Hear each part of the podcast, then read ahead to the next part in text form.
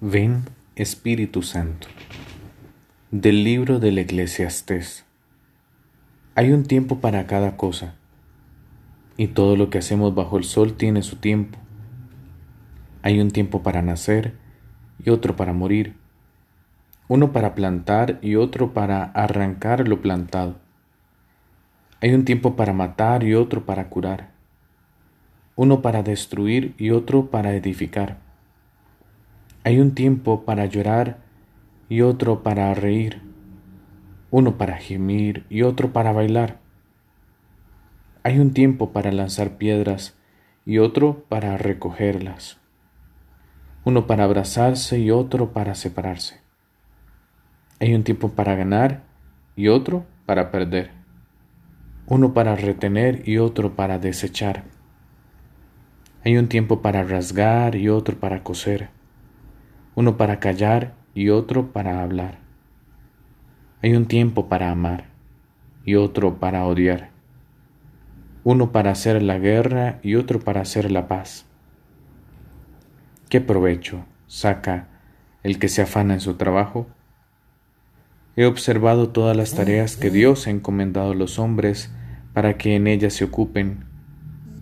Todo lo ha hecho Dios a su debido tiempo y le ha dado el mundo al hombre para que reflexione sobre él. Pero el hombre no puede abarcar las obras de Dios desde el principio hasta el fin.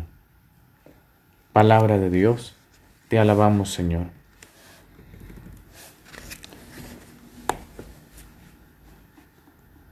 La paciencia es algo grande. La paciencia es una virtud que nos permite alcanzar aquello en el momento y en el tiempo justo, en el lugar adecuado.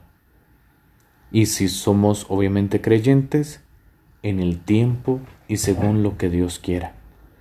Eso, esa es la paciencia. Y hoy el Coelet nos, nos señala, ¿verdad?, que, que para todo hay un tiempo, que cada uno de nosotros tiene sus momentos y que cada uno hace un camino donde hay subidas y bajadas, donde hay momentos felices y otros tristes, y no podemos evitarlo. Hay un engaño en este mundo y es pensar que, que todo va a estar bien, que, que todo va a salir de lo mejor, que no va a haber sufrimiento, que todas las metas las vamos a alcanzar. Em, y vamos, que, que de, tampoco ser pesimista, sin embargo, hay que ser realista realista en que no todo nos va a salir bien, realista en que no siempre vamos a acertar, que nos vamos a equivocar, que a veces lo que nosotros decimos esto no me va a pasar a mí, pues nos va a suceder o nos puede llegar a pasar.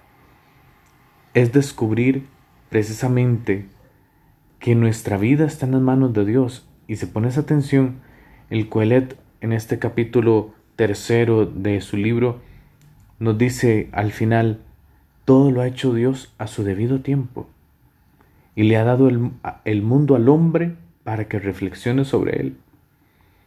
Para mí ahí está el secreto para descubrir el tiempo de Dios. Pensar las cosas. Pensar las cosas. Si vos y yo nos detuviéramos más a pensar y menos a tener más golpes de la vida, si vos y yo nos detuviéramos un poco a reflexionar y no a tanto dejar las cosas a la improvisación y a sus consecuencias, seríamos más felices, yo estoy seguro de eso. Descubramos lo que Dios quiere de nosotros.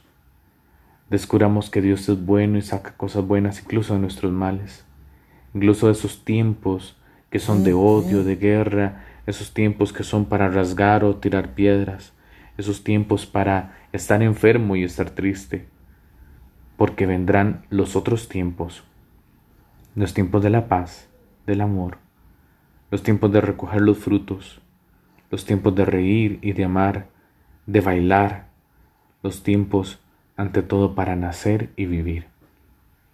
Gloria al Padre, y al Hijo y al Espíritu Santo, como era en el principio, ahora y siempre, por los siglos de los siglos. Amén.